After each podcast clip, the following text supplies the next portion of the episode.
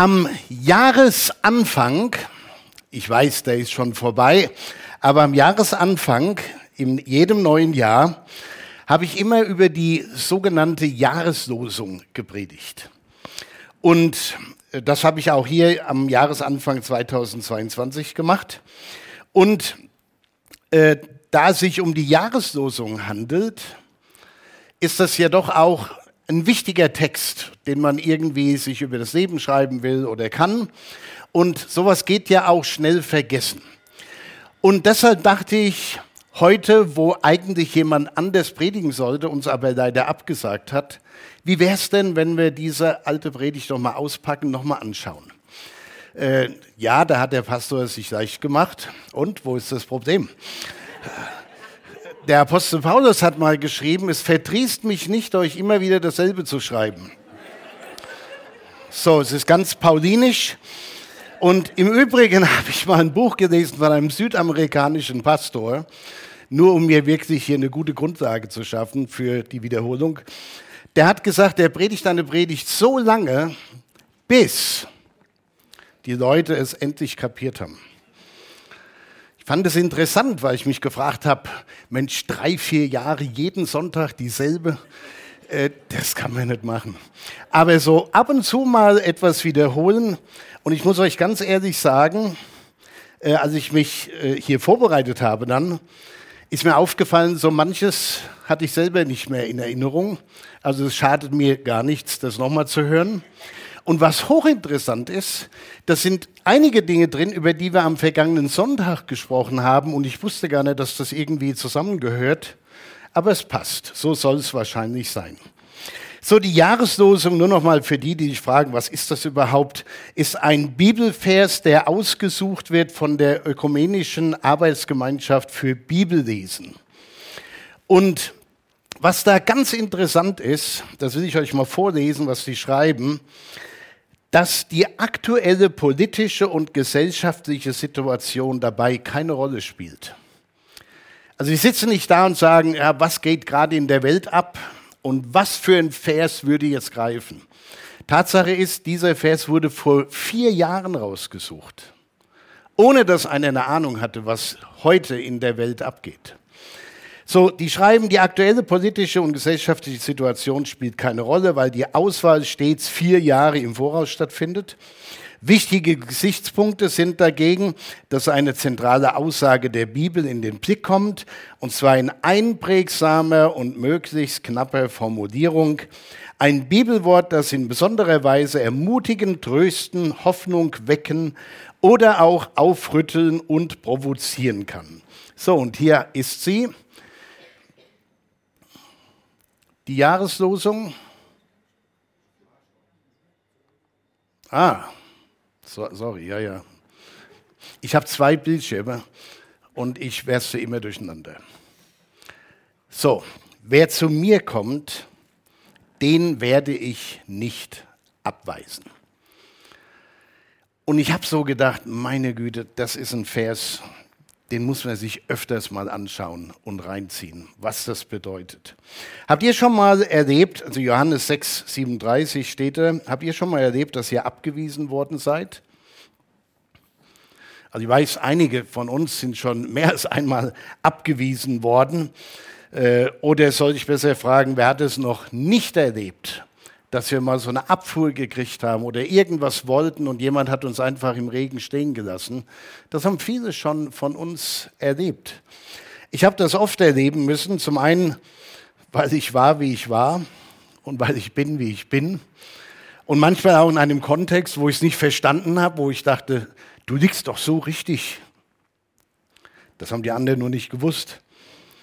Und dann hat man so eine Front gespürt so eine Ablehnung, wo man dachte, ach, was soll das sein?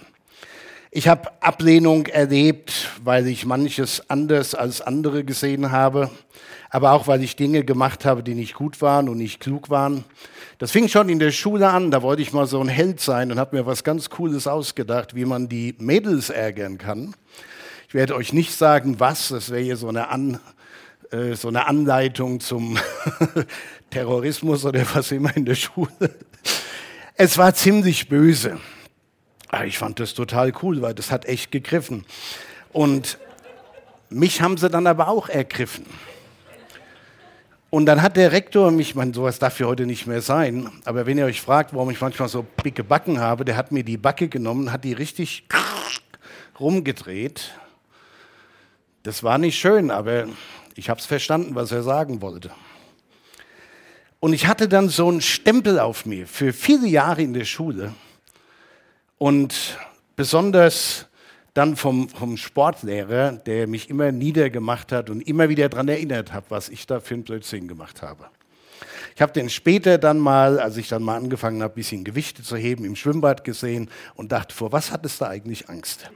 Aber ich war ihr Christ und habe ihn einfach laufen lassen. Es war alles okay. Das klingt alles sehr spaßig, aber für ein Kinderherz es war eine Katastrophe. Und vor allen Dingen, als ich mit meiner Mutter beim Bäcker stand und die Frau vom Bäcker, ich stand da so daneben, meiner Mutter erklärt hat, was sie ausgefressen hat. Es war nicht schön. Erst waren es die Backen und dann war es da hinten. Es hat immer mal so alles wehgetan. Abweisung erleben, in so eine Schublade gesteckt zu werden, in die man nie rein wollte, das ist schlimm und das tut wahnsinnig weh. Und, und viele Menschen erleben und durchleben das. Die, die können nichts dafür, die haben vielleicht gar nichts gemacht, aber die werden einfach angeguckt und für schräg befunden und dann sind die in der Schublade drin und keiner will was mit denen zu tun haben. Menschen, die abgelehnt werden, die leben oft mit Narben in ihrer Seele. Und manchmal sind manche haben ganz großes Leid auch durchgemacht. Jesus hat es auch erleben müssen. Ablehnung. Er hat erleben müssen, wie man ihn abgewiesen hat, ja tatsächlich loswerden wollte. Johannes schreibt ja in seinem Evangelium, jetzt sind wir hier auf der richtigen Spur, er kam in sein Eigentum und die Seinen nahmen ihn nicht auf. Ich, ich liebe es, wenn, wenn Berko uns im Gebet leitet, weil Berko so eine Gabe hat, die Herrlichkeit und Größe Gottes zu beschreiben. Es ist einfach schön. Ist einfach schön. Danke, Berko. Und wenn man sich dann da rein denkt und sich ein bisschen in dieser Denkweise verliert und dann darüber nachdenkt, dass der Sohn Gottes all das Herrliche im Himmel verlassen hat, um Mensch zu werden, um sich anpöbeln zu lassen, um sich schließlich kreuzigen zu lassen, das ist wirklich unfassbar. Er kam in sein Eigentum und die Seinen nahmen ihn nicht auf. Es gibt viele Beispiele im Neuen Testament, die belegen, wie Jesus abgelehnt wurde. Ich hatte im Januar ein schönes Zitat von unserer Pastorin in Stuttgart, Mary Shah. Äh, das hat sie in einem ihrer Rundbriefe mal veröffentlicht. Ich will das gerne nochmal hier zitieren. Da schreibt Mary, als Jesus in dieser Welt ankam, wurde er abgelehnt. Das scheint unfassbar zu sein, doch es ist wie, wenn wir etwas wollen und es dann bekommen und es dann doch nicht genau das ist, was wir uns vorgestellt haben. Man hatte ja auf den Messias gewartet, aber er war so ganz anders. Die Menschen zur Zeit Jesu hatten eine klare und festgelegte Vorstellung vom Messias. Jesus passte nicht in diese Vorstellung hinein und so wurde er abgelehnt. Und wir wie fühlen wir uns, wenn wir abgelehnt werden? Der Schmerz und die Wunden einer solchen Erfahrung führen oft dazu, dass wir die erlebte Ablehnung auf andere übertragen und weitergeben. Das ist ein, ein wichtiger Punkt. Viele haben schon so viel Ablehnung erlebt, dass die es nicht mehr wagen, mit anderen überhaupt eine Beziehung aufzubauen, weil sie denken, das kann ja nur wieder schiefgehen. Oder wer weiß, was ich da abkriege, also lasse ich es lieber sein. Man traut sich nichts mehr zu. Viele verbittern, verzweifeln und haben Schwierigkeiten, sich selbst anzunehmen. Nach außen hin sieht vielleicht alles ganz okay aus, aber innen drin ist vieles einfach einsam und bei manchen Leuten tatsächlich zerstört. Die funktionieren einfach noch. Und genau hier wird die Jahreslosung für 2022 zu einem Wort, das uns mal so eine göttliche Perspektive auf das Ganze Thema gibt. Dieses Wort von Jesus kann viele Menschen sogar zu einem äh, Befreiungsschlag verhelfen. Wer zu mir kommt, den werde ich nicht abweisen. Wer zu mir kommt, den werde ich nicht abweisen. Ich habe mir mal überlegt, und hier kommen wir jetzt so ein bisschen in die Wiederholung vom letzten Sonntag, aber ich glaube, das passt überhaupt nächstes Mal, das aus einer etwas anderen Perspektive zu machen. Jesus war äh, die bedeutendste, bedeutendste Führungskraft, die überhaupt auf dieser Erde herumgelaufen ist. Und wenn man Führungskräfte kennt, Manager, Leute, die große Verantwortung in Firmen haben, äh, eins haben die alle gemeinsam, oder zwei Sachen. Die meisten haben ganz gut Geld, nicht alle, aber viele. Aber alle haben keine Zeit. Ja, die sind immer busy. Da ist ein ganz durchgetakteter Plan, wie alles laufen muss. Und wenn man aus der Sicht einer Führungskraft mal auf diesen Vers schaut, den Jesus als Führungskraft äußert, da muss man eigentlich sagen, das ist irre, das kann nicht funktionieren. Das kann einfach gar nicht gehen. Denn man muss ja bedenken, Jesus hatte drei Jahre etwa, um seine Mission zu erfüllen.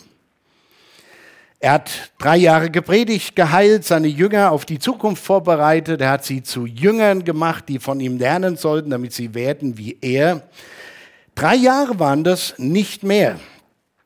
Und dann sollte man doch meinen, wenn man so ein riesengewaltiges Projekt vor sich hat, dass jede Minute genauestens geplant ist und das sorgfältigst sortiert ist, wer sich diesem Mann, diesem Jesus nahen darf, der doch die Welt retten soll.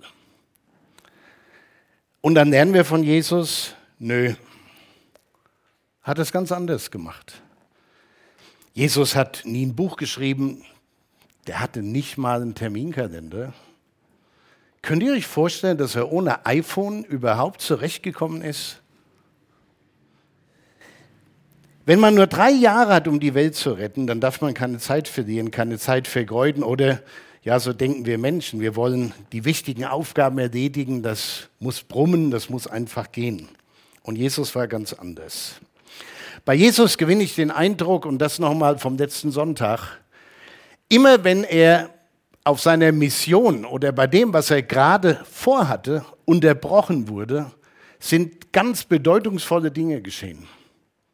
So wichtig, dass sie in der Bibel stehen und für uns aufgeschrieben sind. Das ist etwas, was mich fasziniert.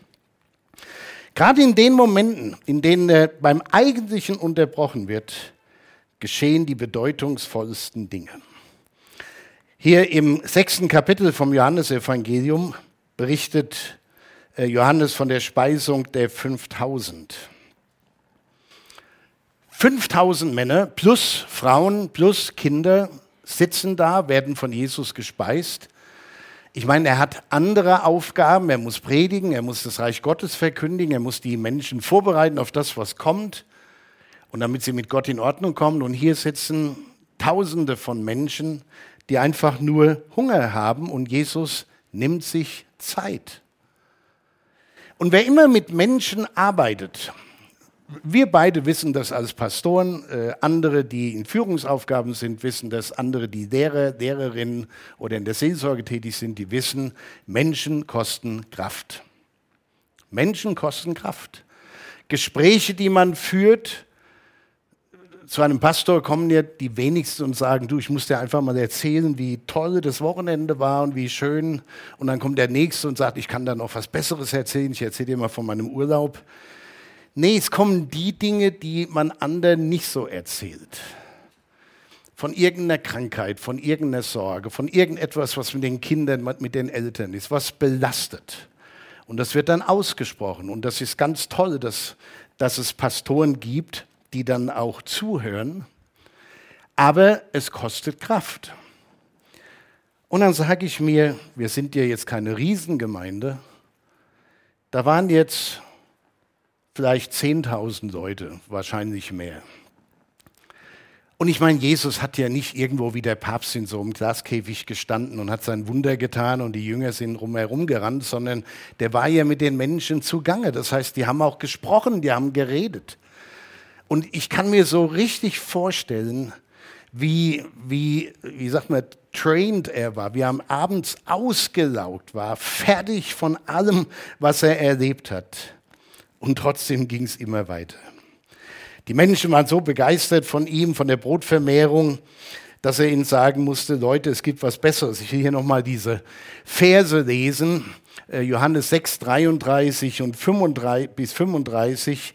Äh, da sagt Jesus, denn Gottes Brot ist das, was vom Himmel kommt und gibt der Welt das Leben. Da sprachen zu ihm, Herr, gib uns alle Zeit solches Brot.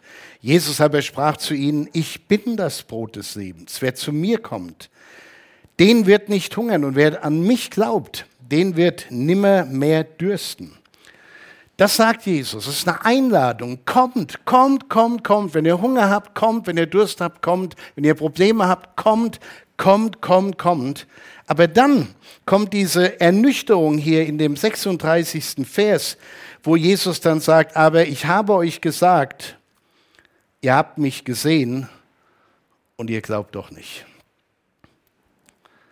Abgewiesen zu sein, zu wissen, was auf einen zukommt, zu predigen, Essen zu vermehren, alles geben, zuhören, da sein.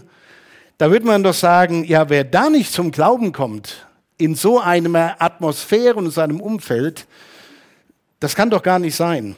Und Jesus sagt doch, ihr habt mich gesehen und ihr glaubt doch nicht. Übrigens als Nebensatz hier mal drin, auch große Wunder, die man erleben kann, führen nicht notwendigerweise dazu, dass man sein Leben lang gläubig bleibt. Es gibt viele Menschen, die haben Wunder erlebt und die haben die ganz schnell wieder vergessen und ihr Leben genauso weitergelebt wie vorher. Schade. So viel hat Jesus für die Menschen getan und doch glaubten viele nicht an ihn. Jesus war immer im Einsatz, immer noch mehr, noch mehr Menschen, noch größere Wünsche, noch mehr Hoffnungen und immer wieder Unterbrechungen, Unterbrechungen, Unterbrechungen. In Markus 1 wird uns berichtet, wie ein äh, im ersten Kapitel ab Vers 40, wie ein Aussitziger zu ihm kommt, sich niederkniet und sagt, willst du, so kannst du mich reinigen. Und Jesus macht ihn gesund. Wir haben, oder ihr kennt die Geschichte, ich, das ist eine der schönsten Geschichten im Neuen Testament. In Kapitel 2, Vers 1 geht es los. Da ist Jesus in Kapernaum. Es versammeln sich viele Menschen. Sie sind in einem Haus, in einem großen Raum. Die Hütte ist brechend voll. Und vier Freunde kommen und sagen, wenn einer helfen kann, dann ist das dieser Jesus. Der Mann, den sie bringen wollten, war ein Gichtbrüchiger oder ein Gelähmter. Und sie finden keinen Zugang zu Jesus. Und sie entscheiden sich, wir klettern auf dieses flache Dach und wir machen da ein Loch rein. Und dann, ja, irgendwas muss passieren. Und wenn ich mir vorstelle, wie, wie wichtig ihnen das war, die hätten ja auch sagen können, pass auf, Freund, du bist schon so lange gelähmt, da kommt es auf die paar Minuten auch nicht an. Wir warten die Predigt ab, dann kommt er und dann geht es weiter. Aber irgendwie war das so dringend, das Anliegen, und ich stelle mir vor, wie Jesus da steht und was ist hier los? Das Dach öffnet sich, die lassen den da runter. Und weil er glaubt, wird er gesund. Und eigentlich waren es die vier, die geglaubt haben, die gesagt haben, wir glauben, dass der dir helfen kann. Und übrigens, wehren kannst du dich eh nicht, wir schleppen dich dahin. Irgendwie wird es schon. Ich habe letzte Woche über die äh, Tochter des Jairus das Beispiel gebracht. Das sparen wir uns heute mal vielleicht das eine nochmal als Wiederholung. Markus 10, wo Jesus sagt, dass die Kinder zu mir kommen. Störfaktor Kinder bei irgendwelchen Vorträgen. Wenn Jesus redet, waren immer Menschen da und die Kinder haben genervt und gestört. Und Jesus sagt, stopp, lass die zu mir kommen. Das ist wichtig. Immer wieder Unterbrechungen die Jesus Zeit und Kraft kosteten, aber auch Zeichen der Kraft des Wirkens Gottes waren. Und nicht nur, dass er ständig unterbrochen wurde, er hat regelrecht dazu aufgerufen, ich will hier nochmal an diesen schönen Vers erinnern, kommt her zu mir alle, die ihr mühselig und beladen seid, ich will euch erquicken. Die Einladung steht, aber ich habe eine über die letzten Jahre eine interessante Beobachtung gemacht, es gibt Christen, denen das so klar ist, dass wenn irgendetwas in ihrem Leben geschieht, wo sie Hilfe von oben brauchen, dann sagen die, da müssen wir jetzt beten und glauben und hoffen und Gott wird alles gut machen. Aber es gibt auch Christen, wenn die Krisen im Leben stark werden, rennen die überall hin, nur nicht zu Jesus. Die fangen an, an ihrem Glauben zu zweifeln. Warum lässt Gott das zu? Wieso gerade ich? Und Jesus lädt uns ein. Wir brauchen nur hinzugehen, zu sagen, kommt her zu mir alle, die ihr mühselig und beladen seid. Vielleicht ist das Problem ja auch das, dass wir manchmal gar nicht wissen, was uns wirklich so belastet und quält. Es ist ja sehr vielschichtig, äh, was Menschen heute belastet und plagt. Aber die gute Nachricht ist, Entschuldigung, wir dürfen zu Jesus kommen, so wie wir sind. Und wenn wir nicht wissen, wie wir das formulieren sollen oder ausdrücken sollen, dann dürfen wir einfach sagen, Heiliger Geist, übersetzt du das einfach, damit Gott, der Vater, das versteht, um was es hier geht. Wir dürfen einfach kommen und sagen, ich weiß nicht, wie ich sagen soll, aber momentan läuft es einfach nur schlecht. In Matthäus 4,19 sagt Jesus, folgt mir nach. Folgt mir nach. Das ist so ein schöner evangelistischer Vers, folgt Jesus nach. Wunderbar, wenn alles glatt läuft, wenn wir erlebt haben, wie Sünden vergeben sind, wie Dinge in Ordnung gekommen sind in unserem Leben. Folgt mir nach, auch dann, wenn alles mal drunter und drüber geht? Ja, natürlich. Erst recht. Erst recht dann dranbleiben. Wird Jesus das zu viel? All die Menschen, die was von ihm wollten, die ihn ablehnen, die ihn später kreuzigen würden, Hätte er nicht Prioritäten setzen müssen und die Jünger sortieren lassen, wer zu ihm darf oder nicht? Nein, Jesus macht das nicht. Jesus war in meinen Augen eine bedeutungsvolle Führungskraft. Es gibt sogar ein Buch für Führungskräfte, das heißt CEO Jesus, wo man versucht hat, äh, für Manager mal herauszufiltern, was wäre er denn für eine Führungskraft, so, um das mal so zu, zu verstehen. Aber er hat nicht wie ein Manager das Volk von sich ferngehalten, sondern gesagt und gemeint, wer zu mir kommt, den werde ich nicht abweisen. Egal was es ist, was du zu mir bringst, ich werde dich nicht abweisen. Und was wir aus dem Ganzen vielleicht noch besser verstehen, ist, dass bei Gott alle Menschen gleich sind. Dieser Vers gilt nicht nur denen, die jeden Tag 20 Kapitel in der Bibel lesen, die ihren doppelten Zehnten geben, die sich in der Gemeinde bis zum Umfallen einbringen, die also die super Christen sind. Dieser Vers gilt jedem. Die einzige Voraussetzung ist, man muss halt auch kommen. Wer zu mir kommt, den werde ich nicht abweisen. Wer zu mir kommt, das dürfen wir tun. Bei Gott sind alle Menschen gleich, gleich geliebt und deshalb gibt es, das ist hier noch Januar, der Satz, keine Abstandsregeln, dies haben wir ja etwas überwunden. Bei Jesus hat es die nie gegeben, Corona hin, Corona her. Es gibt keine Abstandsregeln. Er unterscheidet nicht zwischen arm und reich, zwischen Gläubigen und Ungläubigen. Jeder darf kommen. Und das Schöne ist, manchmal sind wir ja auch so ratlos, wenn wir mit Menschen zusammen sind, die vielleicht nicht glauben, aber vielleicht gerade mal Riesenprobleme zu stemmen haben, dass selbst wenn die nicht glauben, dass Gott da was tun kann, man sagen kann, du, du glaubst vielleicht nicht dran, aber ich glaube das und ich bete für dich. Ich bete für dich. Manchmal kann man das direkt machen, so habe ich das schon erlebt. Und manchmal ist es einfach so, dass man es den Menschen verspricht. Dann muss man es natürlich auch tun. Für die Menschen glauben. Und wer für andere betet, für Veränderungen betet, der wird vielleicht nicht gleich und nicht gleich sofort, aber über die Zeit sehen, es ändern sich Dinge und Situationen. Und es gilt allein, wer zu mir kommt, den werde ich nicht abweisen. Nur wer sich, also hier habe ich noch einen schönen Satz mal geschrieben, nur wer sich so angenommen weiß, so wie Jesus uns annimmt, kann auch andere annehmen. Nur wer sich bedingungslos geliebt weiß, kann auch andere bedingungslos lieben.